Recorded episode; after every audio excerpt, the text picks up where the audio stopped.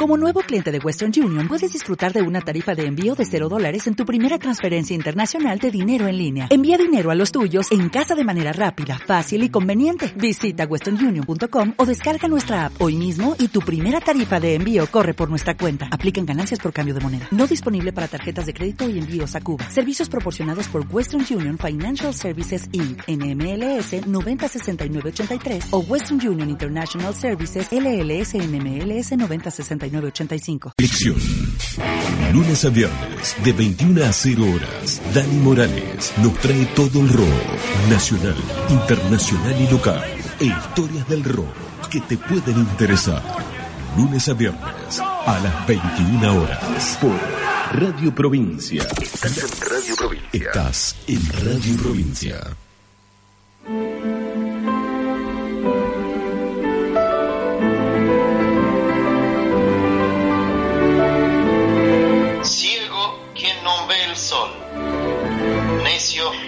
No lo conoce.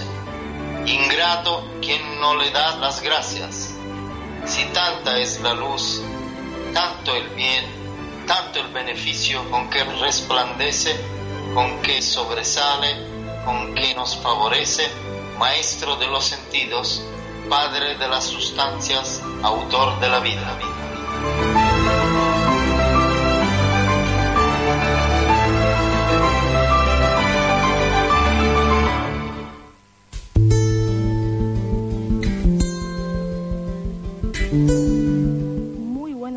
A todos los oyentes de este domingo tan lindo eh, que nos toca vivir un día más, que nos encontramos a las 19 horas por Radio Provincia.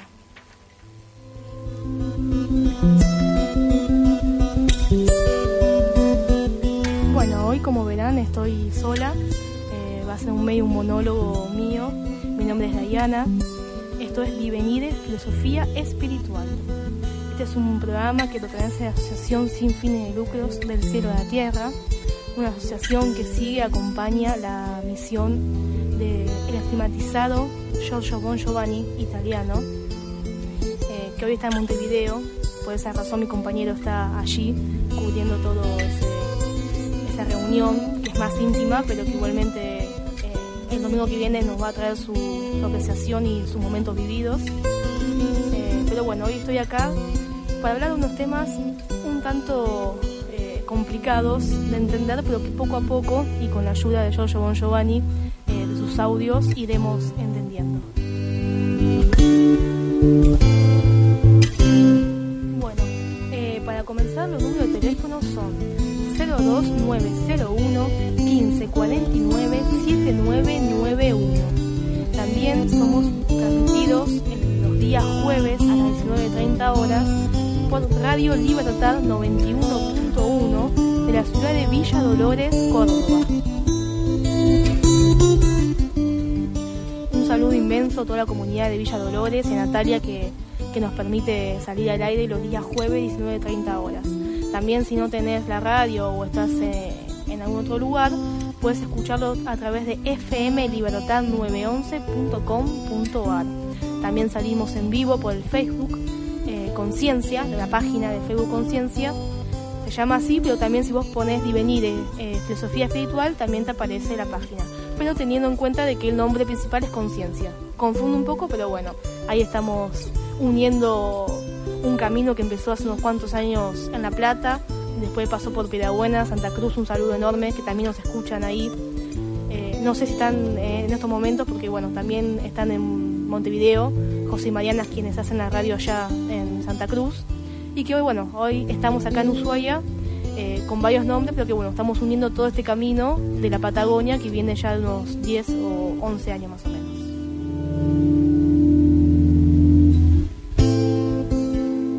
Bueno, hoy vamos a hablar de la santa ira de Dios, una frase que ya parece contradecirse en sí misma ¿Cómo puede estar la palabra santa antes de adelante, de ira, no? Uno dice, ¿cómo? Santa ira de Dios.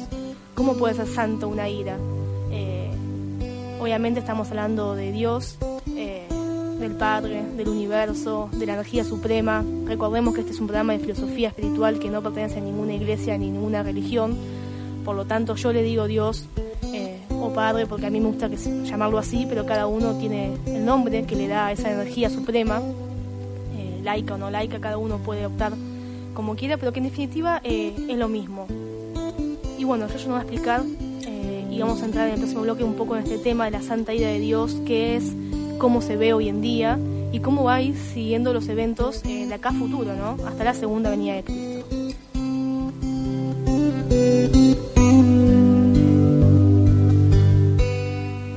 Bueno, también vamos a hablar de un tema que nos han pedido mucho. Eh, ¿qué, es la ¿Qué es la identidad espiritual? Hoy en día, en estos días tan de ritmo tan acelerados, ¿qué es la identidad espiritual? ¿Cómo la consigo? ¿Cómo la consigo? ¿Cómo intento llegar a ella? Si es que quiero. ¿Cómo la puedo ver? ¿Cómo la puedo sentir? Y también, ¿qué es la emoción que juega también eh, en, este, en este proceso de conocimiento interno y la intuición? tema que a mí me, gusta mucho, que es el libre albedrío. Unas palabras complicadas eh, que uno dice existe, no existe, podemos elegir, no podemos elegir. Bueno, si te quedas con nosotros, paso a paso lo vamos a ir resolviendo.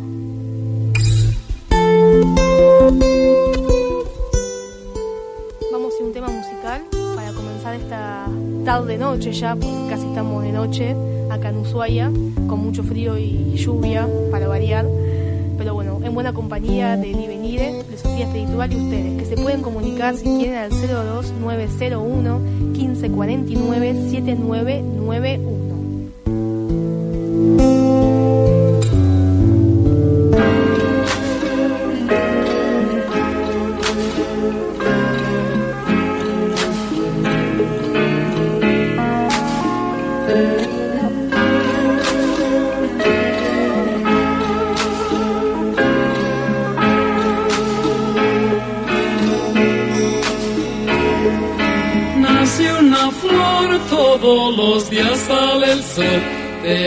En cuando escuchas aquella voz, como de pan gustosa de cantar en los aleros de la mente con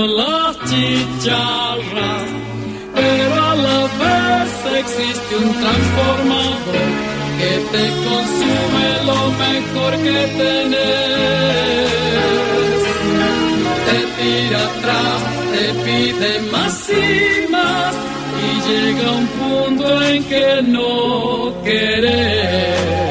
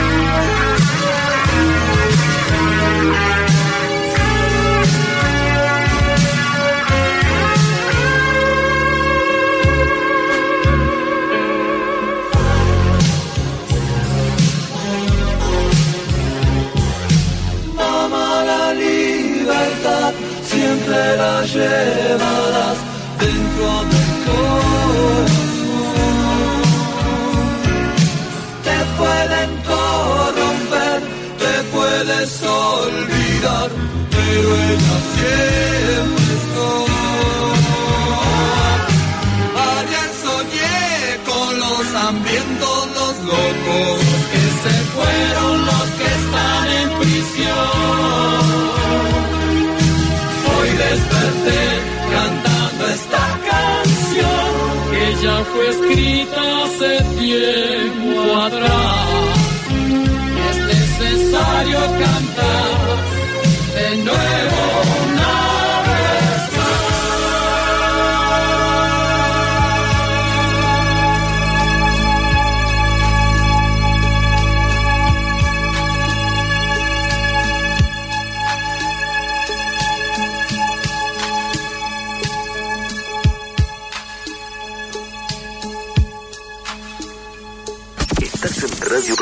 En Radio Provincia.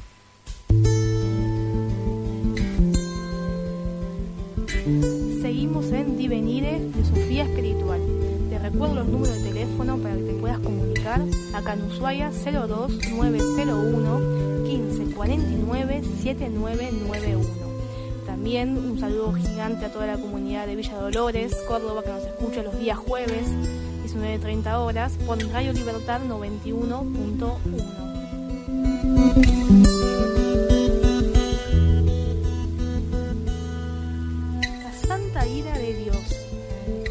palabras tan chocantes que a veces eh, no entendemos y que incluso negamos. Eh, la santa ira de Dios, nos, comenta Giorgio en su libro o en la misma página, te recuerdo la página unpuntoeninfinito.com o del cielo de la tierra.com.ar, las páginas oficiales de la Asociación Sin Fines de Lucro del Cielo de la Tierra.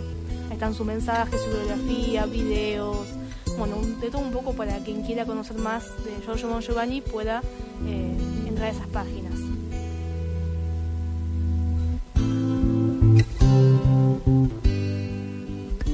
La Santa Ira de Dios, Giorgio nos dice que es un acto de misericordia divina.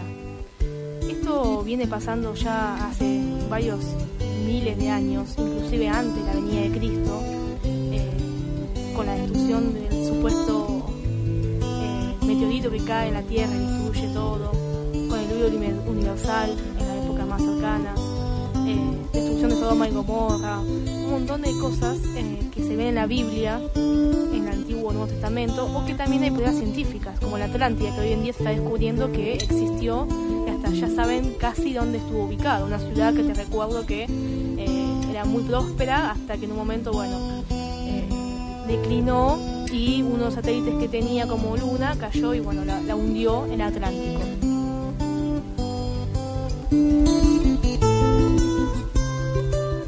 cómo se puede ver como santa ira de Dios, ¿no? Hay que verlo como una parte meramente espiritual, que es lo que somos todos. Todos somos seres espirituales. Lo, entendamos o no entendamos, estemos conscientes o no, la mayoría no estamos conscientes, obviamente estamos eh, intentando descubrir nuevos caminos, pero todos somos seres espirituales. Entonces, para esta vida espiritual, en primer principio es que la muerte no existe.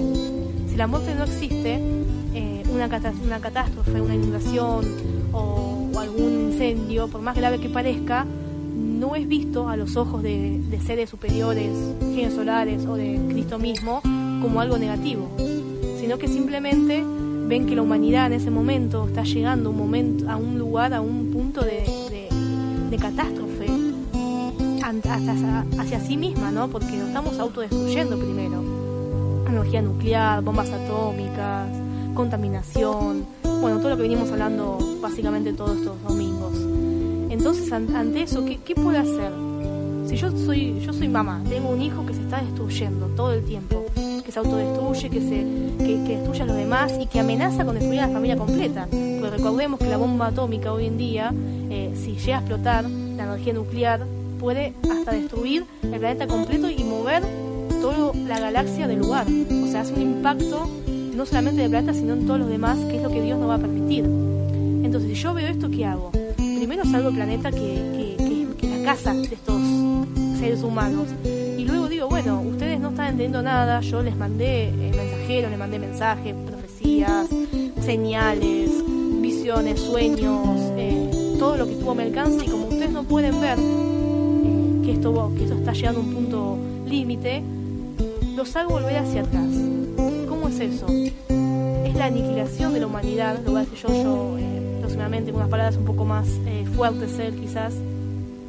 Y esas, esos seres humanos que, que, mueren en una explosión, en una, catástrofe, en una inundación, que estuvieron haciendo el mal, que están errados en su camino espiritual, vuelven a empezar. Eso, ese es el acto de amor más grande que hay. Que te diga, bueno, te estás yendo tanto, tanto para el camino equivocado, no te quiero dejar ir, yo te amo, te amo y quiero que vos seas feliz, quiero que seas un ser espiritual. Entonces te estás yendo a un camino que es de no retorno. Entonces, ¿qué hago? Te saco de ese cuerpo, eh, no sé la palabra es inmundo, pero ese cuerpo eh, asqueroso, pegajoso, humano que tenés, te saco de ahí y te hago volver a empezar, porque no estás listo para tener un cuerpo humano de nuevo. Porque ya vimos lo que hiciste. Entonces, ¿qué hago? Te mando hacia atrás, hacia el reino mineral, al animal o a lo que corresponda que te toque ser Entonces cuando llegas a, este estado humano de nuevo, eh, volvés ya con otros valores y otro tipo de, de visión. Ese es el acto más hermoso que nos da el Padre. Eh, de darnos una segunda oportunidad. Es como que estamos en séptimo grado del colegio y no podemos avanzar, estamos haciendo un montón de macanas, entonces dice, bueno, pará, no sigas en séptimo grado toda tu vida, bueno, el resto de la eternidad, volvé a primero, aprender a leer de nuevo, aprender a escribir, aprender a comunicarte y luego llegas al séptimo grado como un ser de séptimo grado, como debe ser. Ahora la pregunta es, si la, si la persona es laica y te pregunta, ¿qué es esto de la santa ira de Dios? También se puede hablar, se puede hablar de la naturaleza, de la ciencia médica. Esa persona cree, una persona laica cree en la naturaleza, cree en la ciencia médica. Entonces la pregunta es, ¿qué hace un médico cuando tiene un virus en el cuerpo de un paciente? ¿Suministra algún antiviral, algún antibiótico? ¿Y el cerebro tuyo qué hace cuando estás enfermo? Te crea anticuerpos para que puedas matar ese virus y salvar la vida. Entonces el hombre, ¿qué es? ¿Es un virus? ¿Qué es? ¿Es un enzima obediente o es un virus que está matando todo lo que tiene a su alrededor, inclusive a sí mismo?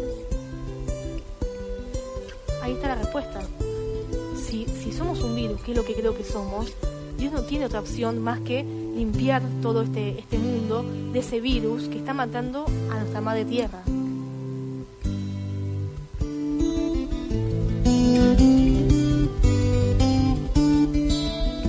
Ha mandado, eh, no nos deja solos, nunca nos dejó solos desde que nos creó.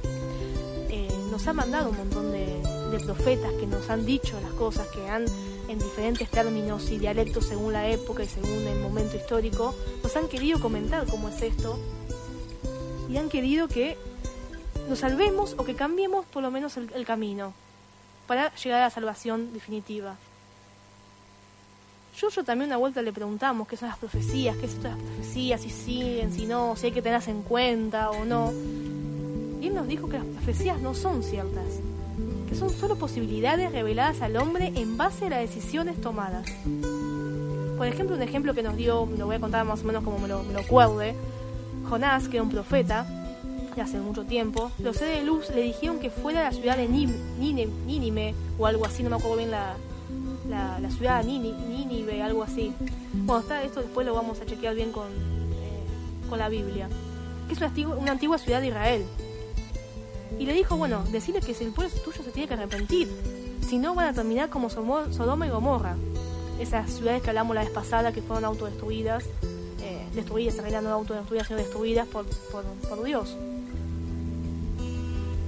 Las potencias celestes, los seres de luz, Dios, los ángeles, extraterrestres, como queramos llamarlo, tenían todos los planes hechos para destruir esa ciudad de Nínive para que el virus sea erradicado pero al último momento la ciudad se arrepintió, cambió, esa ciudad no fue destruida.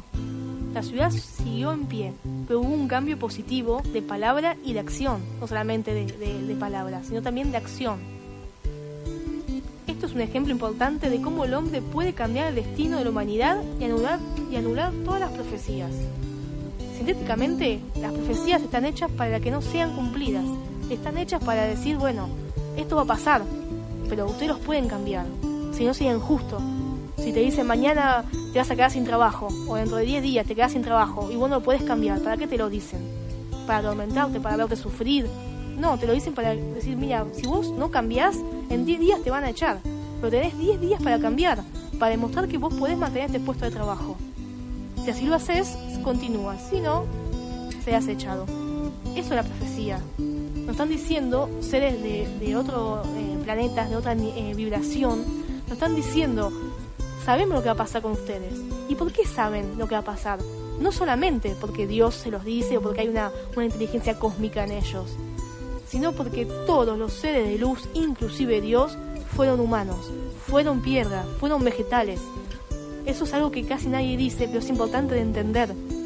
La humanidad es solo un estado evolutivo, no es un cuerpo humano, no es físico, es un estado evolutivo que llama humanidad, en el cual experimentamos todo esto, el bien, el mal, el libre albedrío, el discernimiento, las decisiones, eh, las cosas buenas, las cosas malas, eso es la humanidad. Y todo ser de luz que está en la quinta dimensión, en la séptima, o en donde sea que esté, ya pasó por todo esto y ya seguramente se autodestruyó. O quizás se salvó, quizás vino el que hizo su planeta y lo, lo aceptó. Entonces saben porque saben la inteligencia cósmica que tienen dentro de suyos y también porque en algún punto lo han vivido y saben que si seguimos en este camino vamos a terminar autodestruyéndonos. Y si no, si nos autodestruimos con una bomba atómica o algún tipo de explosión nuclear, será Dios el que diga, bueno, hasta acá llegó eh, su, su camino evolutivo, son libres, pero no podemos continuar así. Esto pasó así en el diluvio universal. Y otra pregunta es, si Dios tiene tanto poder sobre la naturaleza, ¿Satanás también lo tiene? No.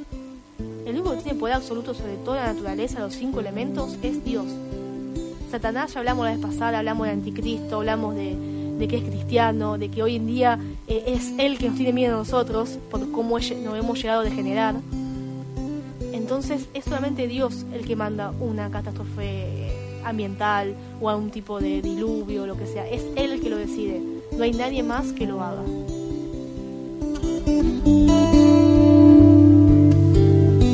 Vamos a escuchar un audio de Yoyo que nos explica mucho más claramente eh, estos conceptos y volvemos.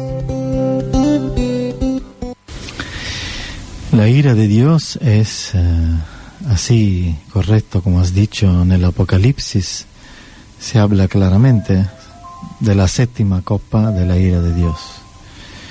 La ira de Dios eh, es un gran acto de amor, inmenso, el más que puede dar un padre a sus hijos, porque la ira de Dios es una liberación, es eh, como que un libertador libera un pueblo esclavo, un pueblo perseguido, un pueblo matado, torturado, viene un liberador y lo libera y le da la libertad.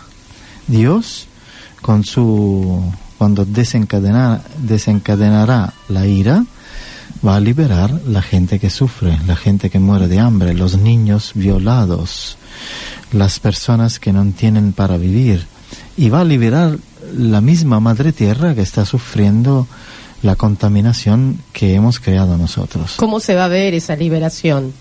Con las armas, porque Dios es un guerrero, un rey que usa las armas para liberar a sus hijos y las armas de Dios son el agua, el aire, la tierra y el fuego. O sea, estamos hablando de, de armas eh, de la naturaleza misma.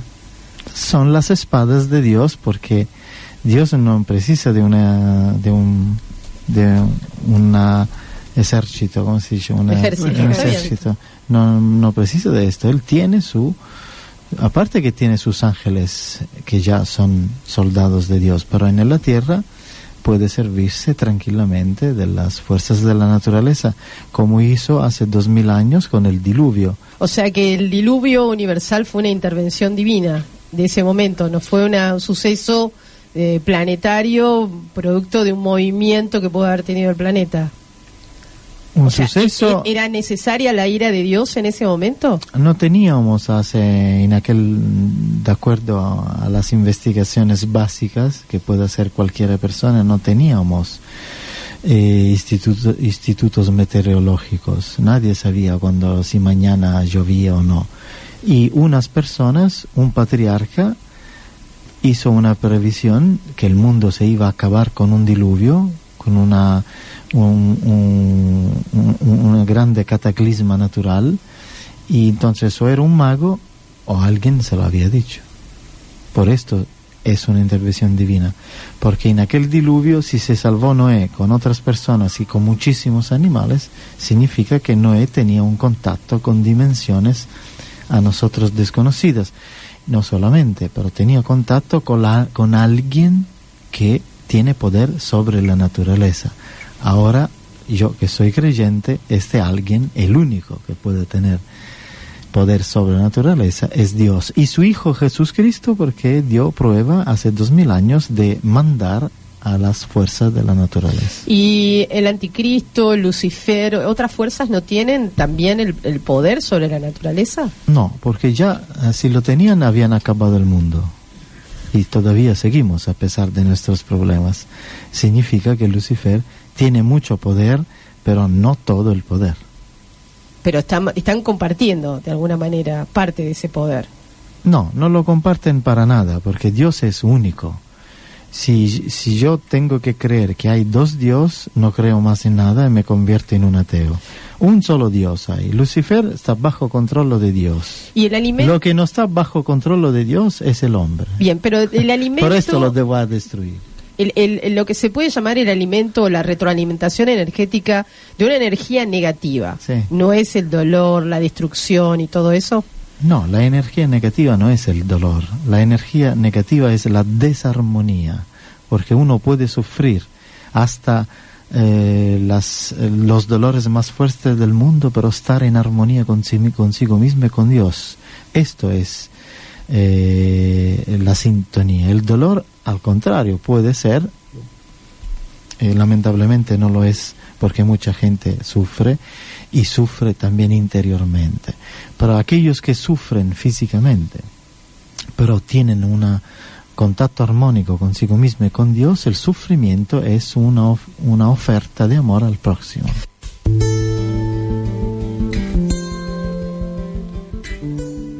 Bueno, ahí yo, lo explicaba muy claramente eh, lo que es el sufrimiento, que uno lo asocia a algo negativo, algo que, causa mucho dolor y que, y que es eh, insoportable inclusive para el cuerpo humano. Pero en realidad no es más que la forma más rápida de llegar al final del camino. Vos podés ir nadando, podés ir en barco o podés ir en avión. El sufrimiento es el avión, es eso de entregar todo, tu propia vida, eh, la vida espiritual, no la vida física, sino tu propia miseria, de decir, bueno, esto es lo que soy, lo quiero erradicar, no quiero ser más esto que soy. Y sufrís, y te despertás y te das cuenta que, que eso que vos hablabas del, del hermano, del primo, de la mamá, de, del amigo, que te parecía malo, también estaba en vos. Y eso obviamente va a causar un dolor.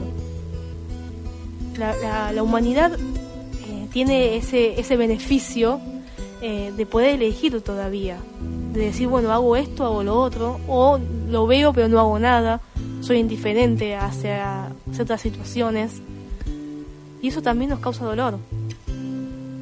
Porque no hay un ser humano, yo no creo que exista en este planeta alguien que vea sufrir a otra persona y que no sienta, no sienta sufrimiento. No existe, no existe la- la- la apatía. Todos sufrimos por causas nuestras o por las de los demás.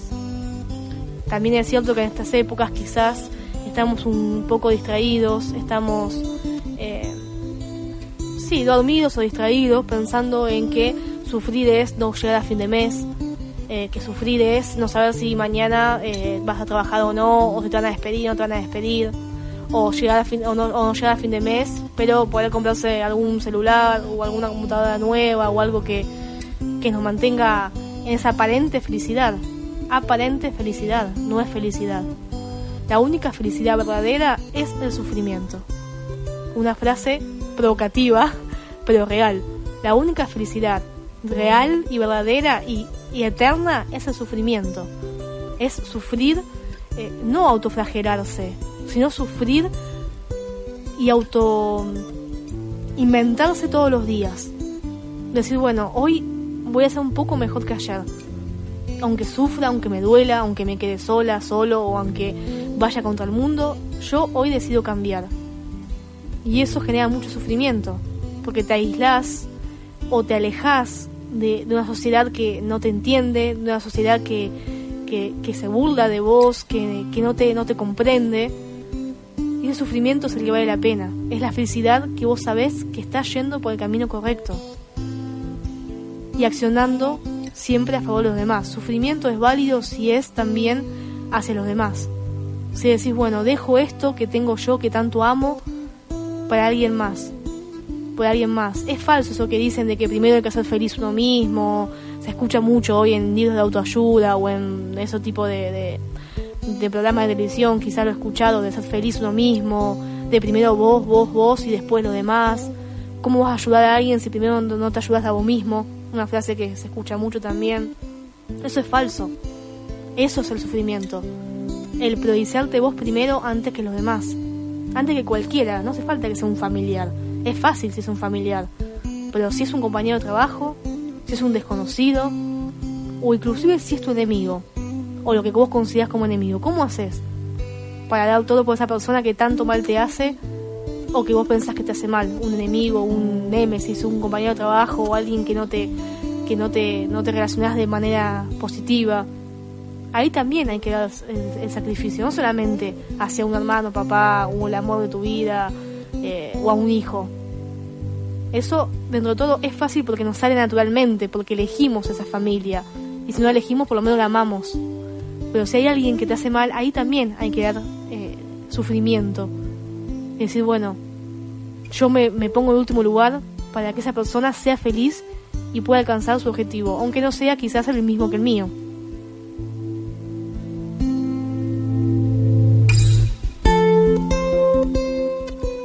Ese creo que es un cambio positivo que empieza por uno. Obviamente cambiar la humanidad eh, hoy en día es una utopía. Es una utopía hoy en día por los adultos que gobiernan este, este planeta de forma nefasta, corrupta y maligna, diría inclusive. Pero no nos olvidemos en este punto de hablar de la nueva generación, de esa generación, esa juventud que tiene GNA, esa genética, que todo lo que digo ellos ya lo saben, no tienen que escuchar ni, ni aprender. Ellos dan todos por, por el hermano, todo por el al lado. Se ponen en el último lugar, esos jóvenes, jóvenes jóvenes de 7, 8, 9, 10 años, 20, 25 años, que vienen con esa genética eh, universal dentro. Ellos sí saben lo que hacen y hacia dónde van, y son ellos que generan el, cambio positivo, efecto dominó en toda la humanidad. Entonces el cambio positivo hoy en día es una utopía para mentes adultas, para mentes cansadas, para espíritus cansados que ya se cansaron de luchar o de, o de intentar cambiar. Pero para esta juventud no es una utopía, es un ideal que persiguen y que van a cumplir tarde o temprano van a cumplir cambiar este, este mundo, pero no con la política o con la parte económica, cambiar el espíritu de la humanidad que hoy nos guía.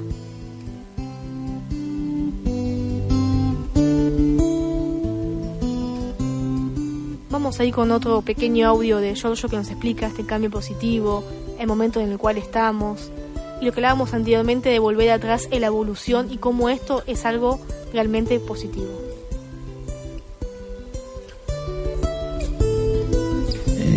Si no hay un cambio de la humanidad positivo eh, en, el, en el ayudar a curar el medio ambiente que la madre tierra está sufriendo y se están acabando los recursos, si no hay un cambio social donde en lugar de dividirnos eh, nos unimos todos y pienso que la situación política del Oriente Medio, Rusia, Ucrania y todo esto anda a dividir siempre más si no hay un cambio en todos nosotros. Esto, este año empieza lo que nosotros llamamos la ira de Dios en el sentido eh, la ley de causa y efecto. En realidad la ira de Dios es esta. Nosotros hemos sembrado y recogemos lo que hemos sembrado. Empieza una situación irreversible. Significa que no podemos regresar atrás. ¿Y qué va a ser irreversible en este caso? Destrucciones, catástrofes naturales, catástrofes ambientales, guerras, suicidios, autodestrucciones de las personas, energía nuclear que se escapa de las manos de los hombres, hasta, espero que no, oro que no, explosiones atómicas. ¿Y cómo se va a ver entonces la intervención de Dios en una situación así? Porque estamos hablando de, la ira de Dios. La intervención de Dios es que deja morir a todos aquellos que Él juzga, yo no lo sé, no lo puedo decir, que no son idóneos para un mundo mejor, los deja morir físicamente y los deja regresar atrás espiritualmente y salva a las criaturas inocentes. ¿Cómo sería regresar atrás? Cada hombre en su evolución tiene un, a través de las reencarnaciones, tienen un, tiene cada hombre un parámetro evolutivo, pongamos tiene una evolución X, 50, 80, y está en la tercera o cuarta dimensión humana, y si, de acuerdo a los pecados y sobre todo al hecho que no se ha arrepentido, eh, la recompensa de, de, la vida es que tu espíritu regresa atrás en la evolución lo que ganaste lo vas a perder, tienes que empezar otra vez. Ahí sí, con el sufrimiento. ¿Por qué? Porque en esa segunda ronda es mala, digamos. Porque deso hemos desobedecido a los diez mandamientos. Porque encarnamos sin memoria, yo, yo, yo no sé qué cosas hice en el pasado. Encarnamos sin memoria, pero tenemos la ley básicas para amar y no amamos. No tenemos la justificación del hecho que no tenemos memoria. Nosotros, toda la tierra tiene conciencia que es el bien y que es el mal. No hay un pueblo en la tierra que no sabe que es el bien y que es el mal. Por esto Dios está para intervenir con su metodología que es drástica, pero pone las órdenes. ¿Y qué es salvar a los inocentes que dijiste recién? Aquellos que aman, que luchan por una sociedad justa, que aman la vida al próximo, que aman la tierra, que respetan la ley de Dios, que creen en el universo, que creen en Cristo, pero también en otros maestros y que han, en, una palabra obedecen a las leyes divinas. Hay gente en la tierra, muchísima, que lo hace. La mayoría no. ¿Y te refieres a la salvación física o a la salvación espiritual? Para que la gente primero, entienda. Primero la salvación espiritual. Y segundo, una salvación física porque Dios precisa de un número eh, básico para repoblar el planeta y reconstruir una nueva civilización. Entonces, también una salvación física, pero sobre todo espiritual. Seguimos acá en Divenire, Filosofía Espiritual. Te recuerdo los números para que te puedas comunicar. 02901 1549 7991. No te olvides que somos transmitidos también en diferido los días jueves a las 19.30 horas en Radio Libertad 91.1 de la ciudad de Villa Dolores, Córdoba, jueves 19.30 horas.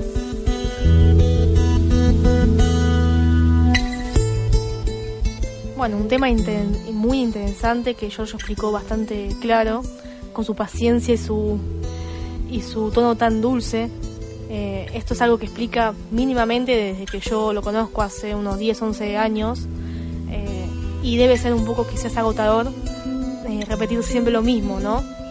Pero él lo vive con mucha felicidad, con mucha felicidad y con mucho amor, de explicar y, y recontraexplicar mil veces cómo son las cosas y también dar la solución, ¿no? No solamente decir, nos estamos yendo todo al muere, listo, no, no. Dar una solución, decir, bueno, hay un cambio, hay una posibilidad de cambio. Esto está dicho para que no se cumpla, no para que se cumpla y terminemos eh, como muchas otras ciudades que fueron destruidas. También como las siete plagas de, Egipto, que me, me, decía una pregunta por Facebook recién. Pido disculpas a lo que me están preguntando, quizás por el mensajito o algo que no puedo contestar, porque estoy en voz, producción, teléfono, eh, conducción y, y, música, y también música de todo el programa, así que estoy media desconectada hoy con el tema de mensajes, pero bueno, cada, cada época tuvo un momento de, de destrucción. La plaga de Egipto en su momento, en esa época era lo que, lo que, lo que el mundo necesitaba, o la sociedad de ese momento necesitaba. Porque el hombre tiene esa tendencia de purificarse y empezar a elevar, elevar, elevar y volver a caer. Eh, es como una, un, ciclo que se repite a lo largo de toda la historia. Un libro que recomiendo leer muy bueno que se llama El Apocalipsis, el Apocalipsis de Juan de Rudolf Steiner, un filósofo muy importante que fue el que creó la escuela Warlock, que hoy mucha gente eh, va, manda a sus hijos a escuelita experimental, creó la, agricultura consciente, creó la música, la música terapia, bueno, un montón de, ramas de medicina también. Eh, y él nos contaba en ese libro, que es un ciclo de conferencias, cómo la humanidad tiende a, a elevar sus vibraciones hasta que llega un punto que empieza a bajar, a bajar, a bajar, a bajar, y ahí es cuando ocurre el cataclismo o en un momento bajo Cristo ahí Dios dijo, bueno, voy a, bajar, voy a bajar yo mismo eh, a este mundo que creé, a ver si así lo puedo cambiar. Y bajó Cristo y nadie lo escuchó.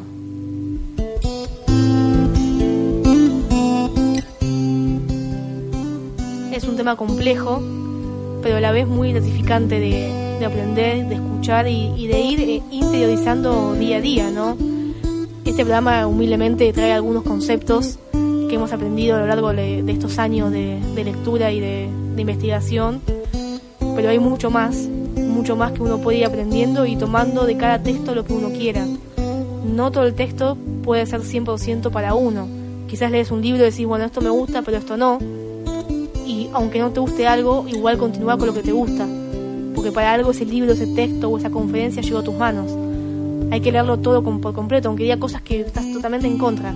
Porque también se aprende de otras visiones y te moviliza interiormente y te, hace entender que la visión no es una sola, sino que pueden ser varias y que cada uno toma cada herramienta que, necesita o que quiera para mejorarse uno mismo y mejorar a su, a su entorno. Un último tema antes de, ir al corte musical y el audio de Giorgio. El libre albedrío. ¿Qué es eso? Es la capacidad de, de poder elegir, de decir, bueno, eh, tenés el bien y el mal, ¿qué hago? Esto. Tenés frío o calor, ¿qué hago? Elijo esto. Es la capacidad continua que nos dio Dios para poder elegir y hacer nuestro propio camino. Aunque de alguna manera está todo los hilos eh, atados, cada uno puede elegir, por eso que podemos cambiar las cosas. Las profecías, nuestro camino, nuestro destino, se puede cambiar por eso, porque hay una capacidad de elegir.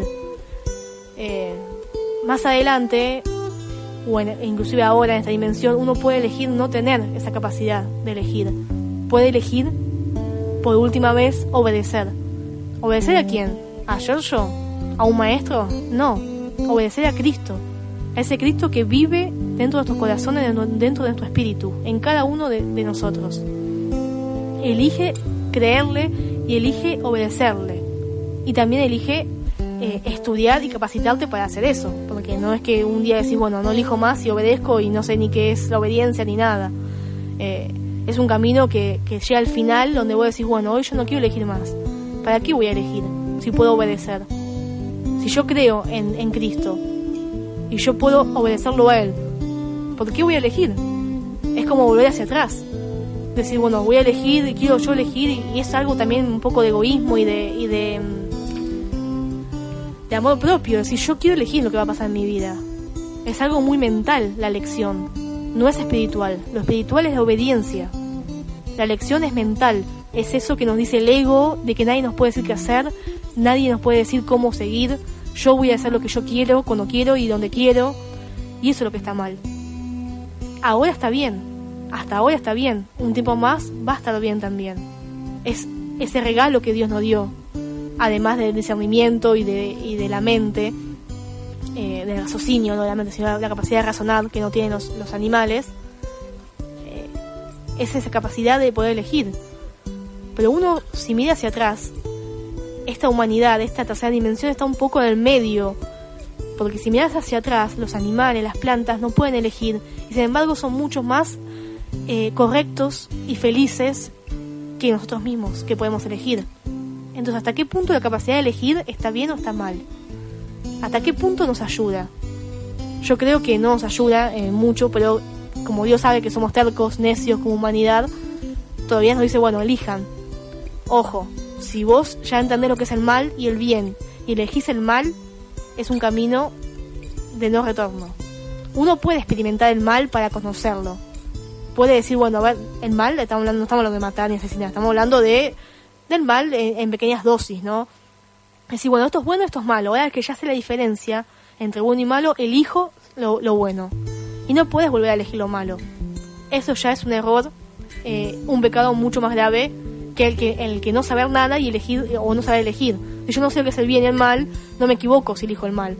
Ahora, ya lo entiendo, lo comprendo, no puedo o no debería eh, elegirlo.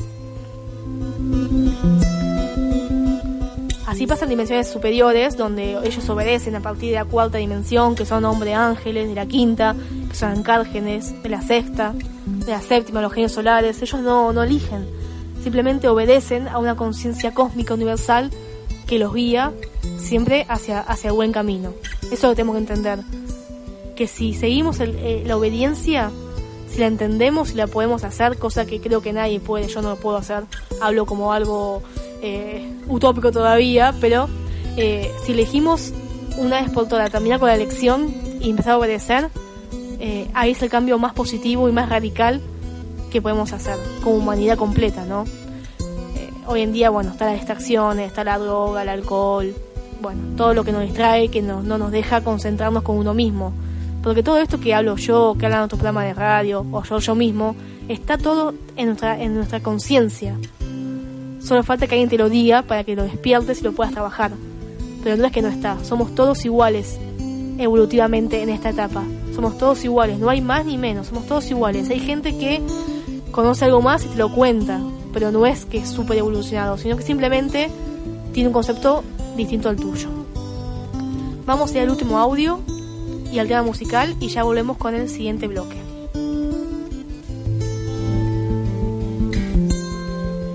¿Cuál va a ser ese gran momento de intervención divina? O sea, tenemos que llegar al punto en donde el planeta esté en el borde de una explosión nuclear para que finalmente haya una intervención divina?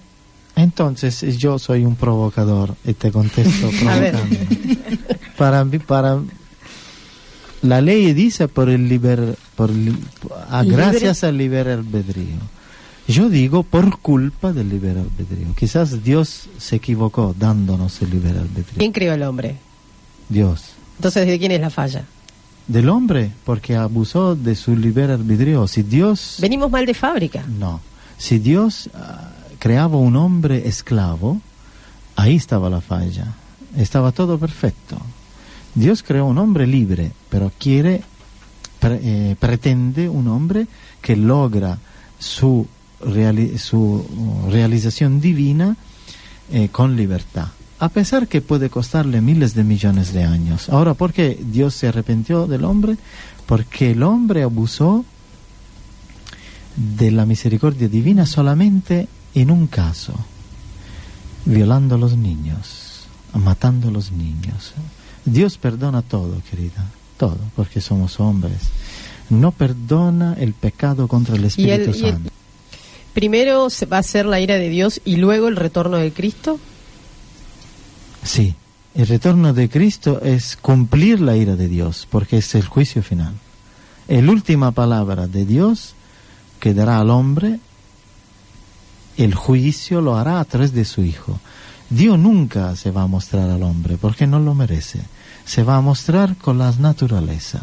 Cada cosa que destruye un país entero, ustedes saben que viene de Él, personalmente de Él.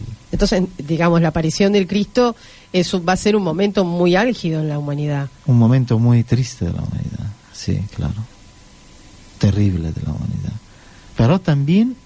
En Hay muchos que quieren que venga. En el mismo tiempo pasarán señales del cielo para aquellos buenos que no eh, se confunden, que no dejen, porque dices, ¿dónde está Dios? Somos solos. No, hay señales celestes grandes, bellos, para la gente buena que cree esto sí. Y lo verán todo el mundo, no es que lo ven solamente los justos.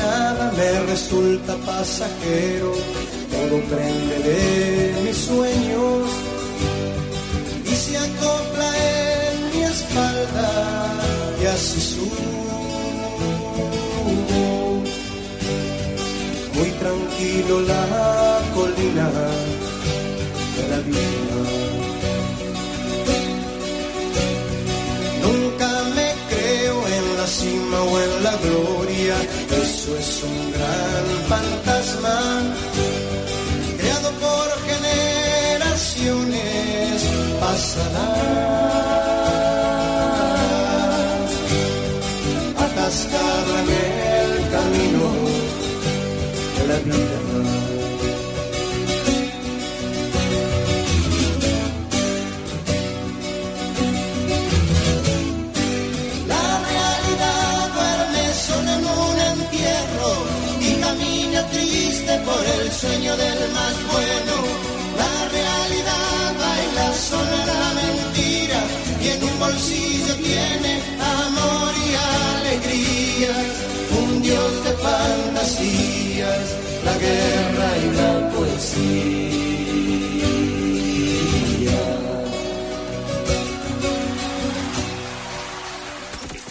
Radio Provincia. Estás en Radio Provincia.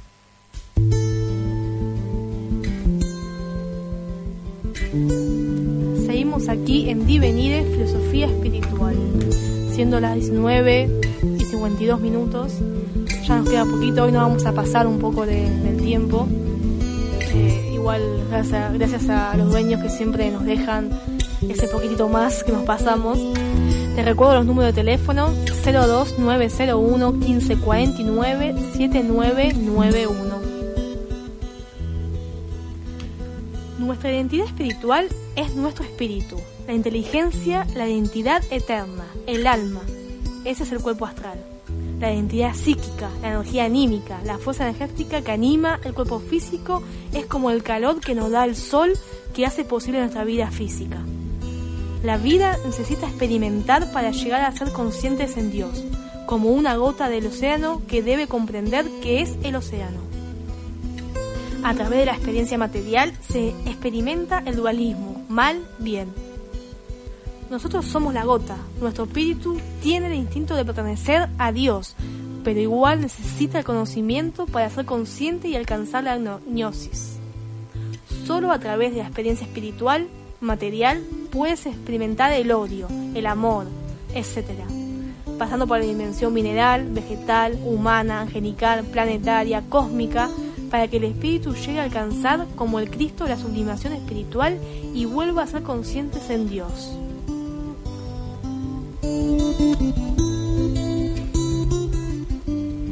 Esto es lo que hablábamos de, buscarnos y autoconocernos y encontrar nuestro camino.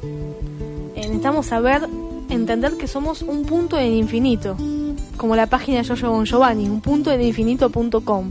Quien quiera ingresar ahí para poder buscar más información o a del cielo de la tierra.com.ar. Pero eso es lo que somos, somos un punto en infinito y tenemos que entender eso. Y acá un poco explica lo que yo decía hace poquito, hace unos minutos atrás, de que esto es como volver hacia atrás de alguna manera para volver a entender todo y llegar a, Dios.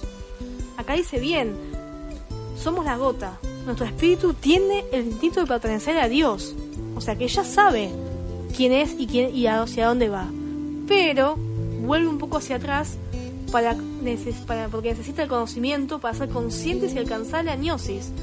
La gnosis es, es eso que, viene desde adentro, que no se estudia ni se aprende. Es lo que flo- la flora de, del plexo solar o del alma misma, ¿no?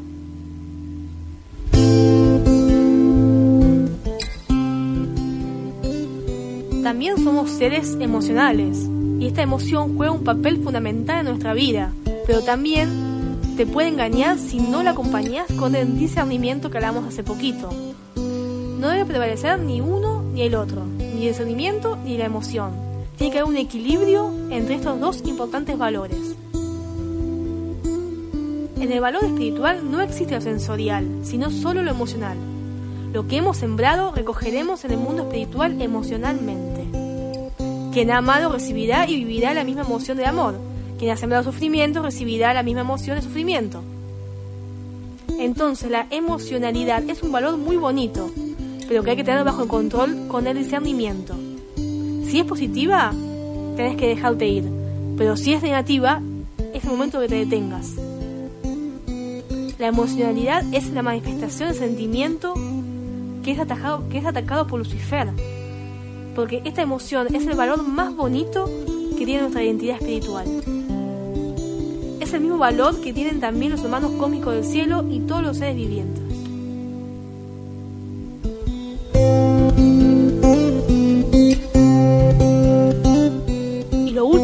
Tenemos en esta identidad, o de, lo último lo que hoy tenemos para ofrecerte, porque debe haber muchas más cosas, yo seleccioné las más eh, importantes para que no sea muy extenso, es la intuición. Esa intuición que todos tenemos y que es un valor muy importante. Es un mecanismo espiritual que tiene lugar entre tu espíritu, tu cerebro y la inteligencia cósmica. ¿Cómo pasa esto? Tu espíritu se apodera de tu cerebro y por lo tanto de todo tu ser. El espíritu toma el, control de tu cuerpo y de todo. Lo gobierna y recibe el futuro o el presente o el pasado. ¿Por qué? Porque entra en contacto con la inteligencia cósmica. Puedes percibir de esta manera lo que antes, las cosas, que, que van a suceder en el, fu- en el futuro. También puedes leer el alma de las personas eh, y muchas cosas más que eh, son guiadas por esta intuición. Todos tenemos intuiciones, todos. Algunas más desarrolladas, otras no tanto. Lo importante es que esta intuición no se viva como algo absoluto, teniendo en cuenta que también nos podemos equivocar. Eso pasa mucho en, estos tiempos donde eh, uno se guía mucho por la intuición para tomar una decisión o para accionar de cierta manera, que está bien, pero también entender que puede ser una tentación. Los pensamientos negativos también existen y también bombardean la mente. Y no siempre el espíritu le gana a la mente. En teoría, en, en realidad, el espíritu siempre le gana a la mente. Pero en estos tiempos que estamos tan bombardeados negativamente distraídos, la mente empieza a tomar más, más control sobre el cuerpo que el espíritu. Al final de las batallas, el espíritu siempre va a ganar, porque el espíritu es el Espíritu Santo, es Dios, es Cristo. No puede nunca ser derrotado. Pero sí puede ser tentado, aplastado, eh, dormido por un tiempo.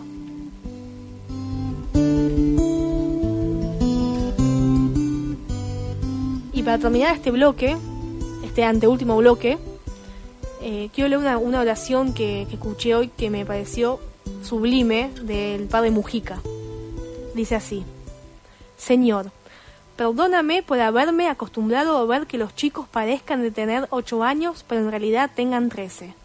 Señor, perdóname por haberme acostumbrado a chapotear en el barro. Yo me puedo ir, ellos no. Señor, perdóname por haber aprendido a soportar el olor a las aguas hervidas, de las que puedo no sufrir, ellos no. Señor, perdóname por encender la luz y olvidarme que ellos no pueden hacerlo. Señor, yo puedo hacer huelga de hambre y ellos no, porque nadie puede hacer huelga con su propia hambre. Señor, perdóname por decirles no solo de pan vive el hombre y no luchar con todo para que rescaten su pan. Señor, quiero quererlos por ellos y no por mí. Señor, quiero morir por ellos. Ayúdame a vivir para ellos. Señor, quiero estar con ellos a la hora de la luz. Esta es una oración del padre José Mujica. Estás en Radio Provincia. Estás en Radio Provincia.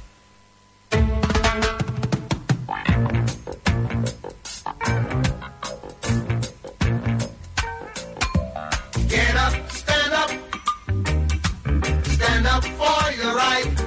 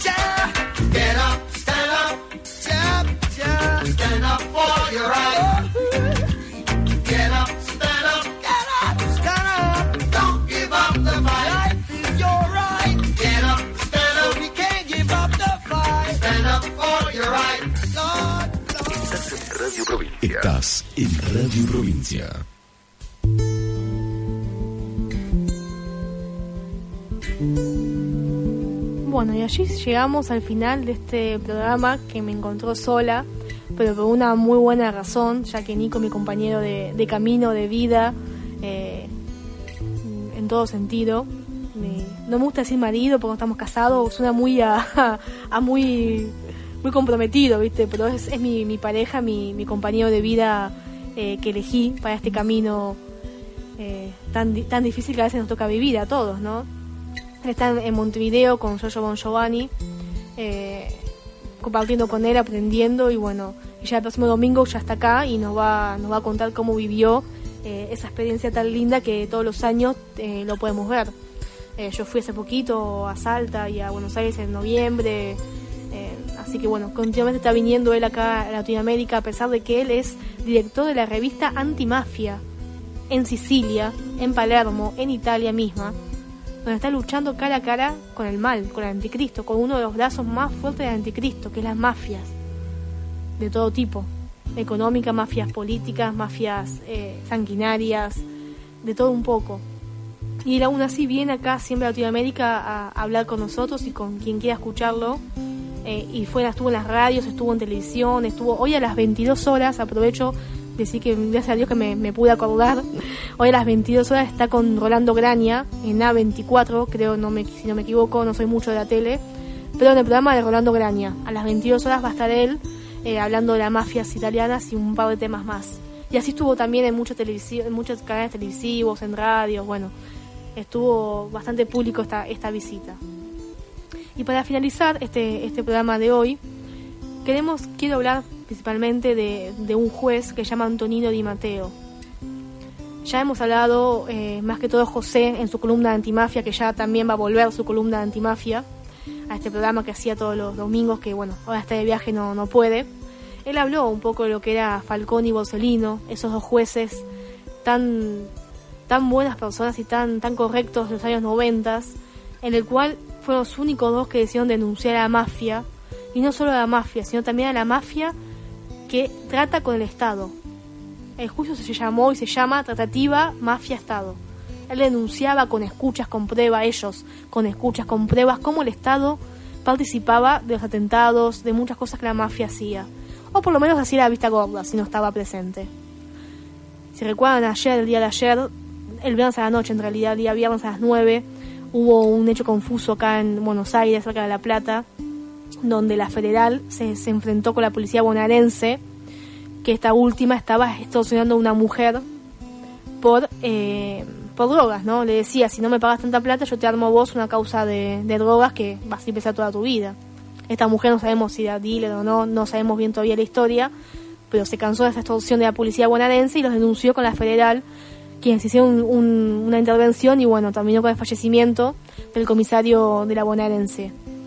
Esto es un claro ejemplo que esto sigue pasando, que la, que la mafia tiene ayuda de la policía, de los políticos, de los intendentes, del mismo presidente Macri. Esto sigue pasando y va a seguir pasando. Gracias a Dios tenemos eh, a este ser tan maravilloso como Antonino Di Matteo que estuvo acá. Yo no pude ir en esta oportunidad en un congreso ítalo-argentino sobre antimafia. Eh, estuvo presente hablando de todos estos temas en conjunto con Argentina. Eh, es un ser maravilloso en cuanto que está amenazado de muerte, lo están persiguiendo y, una- y aún así él sigue eh, denunciando. ¿Y qué denuncia? Esto mismo que denunciaban los jueces Boceino y Falcone en los años 90, que lamentablemente para ellos la historia no fue eh, positiva, sino que en el año 92, en mayo y en junio respectivamente, eh, fueron asesinados brutalmente. La mafia los hizo volar por el aire, literalmente, a la vista de todos a plena luz del día. Esto es un sello mafioso, no los matan a escondidas, sino que los matan a plena luz del día, como diciendo no te metas con nosotros porque sabemos quién sos, dónde vas, y aunque tengas 50 guardaespaldas, igual te tenemos vigilados. Ellos obviamente fallecieron. También falleció en el año 2014 Palo Medina, un periodista antimafia de la redacción de Giorgio en Paraguay, que denunciaba los manejes de Nenea Costa, el intendente de Paraguay, de una ciudad que es innombrable. Eh, eh, es una ciudad que tiene un nombre muy difícil, pero bueno, una ciudad pequeña de, de Paraguay lo denunció con, con la marihuana, que estaba el Estado metido. Bueno, hizo una investigación muy importante, tanto así que también fue acribillado en medio de un camino rural a plena luz del día por la mafia. Esto sigue sucediendo. Y acá tenemos a Dino Di Matteo, eh, en Italia en realidad, un gran personaje que sigue denunciando y a pesar de que está amenazado de muerte, él sigue firme en su, en su batalla y en su lucha.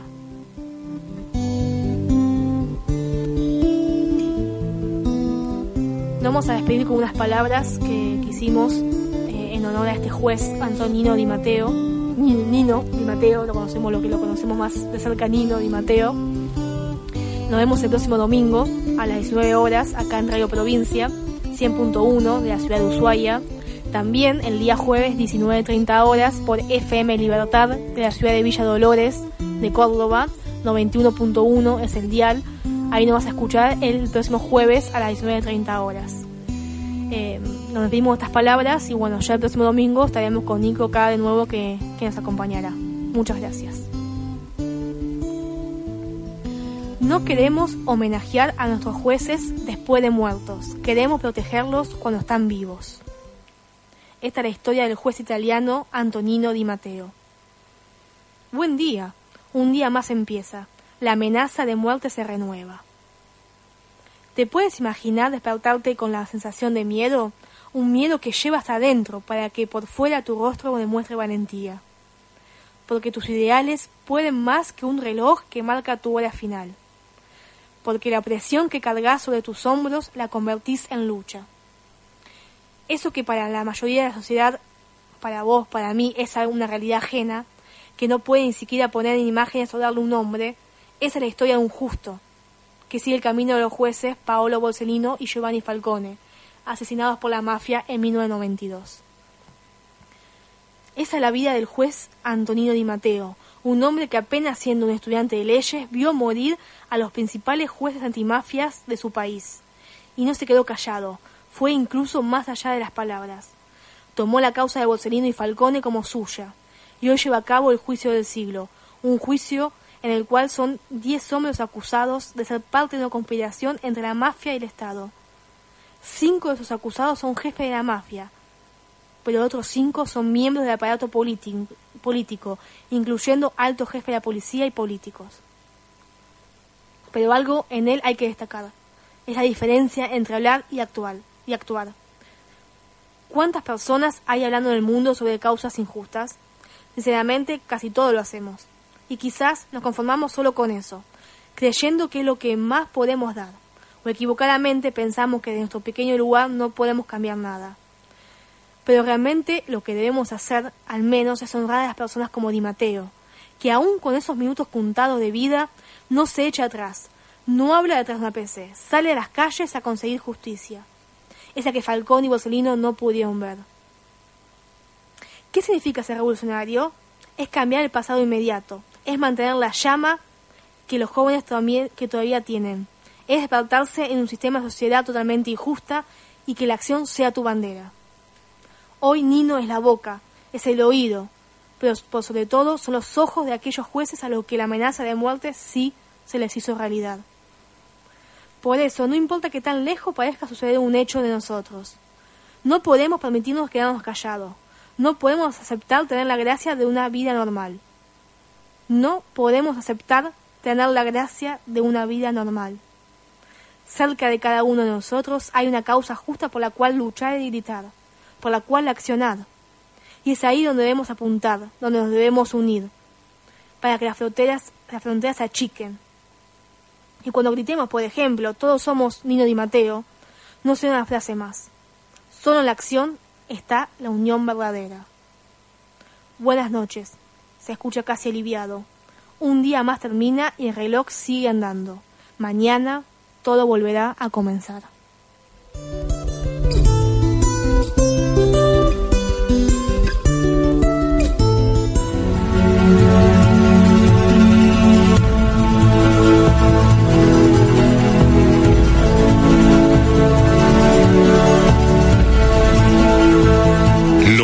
solos. Nunca hemos estado solos. El universo rebosa de vida inteligente. Tenemos una íntima interrelación con inteligencia extraterrestre avanzada desde el principio de nuestra historia. Esta revelación es importante no solo para el pueblo de los Estados Unidos o para el pueblo de México. Es importante para toda la población mundial. Esta realidad es tan poderosa y es tan increíblemente bella que mi visión y mi entendimiento personal es que si el pueblo participa de esto, si se le dice la verdad, si se le permite compartir esta realidad, la realidad de que no estamos solos y que nunca hemos estado solos, eso en sí mismo le proporcionará una enorme expansión de la conciencia a la raza humana. Robert Dean, coronel retirado del ejército de los Estados Unidos.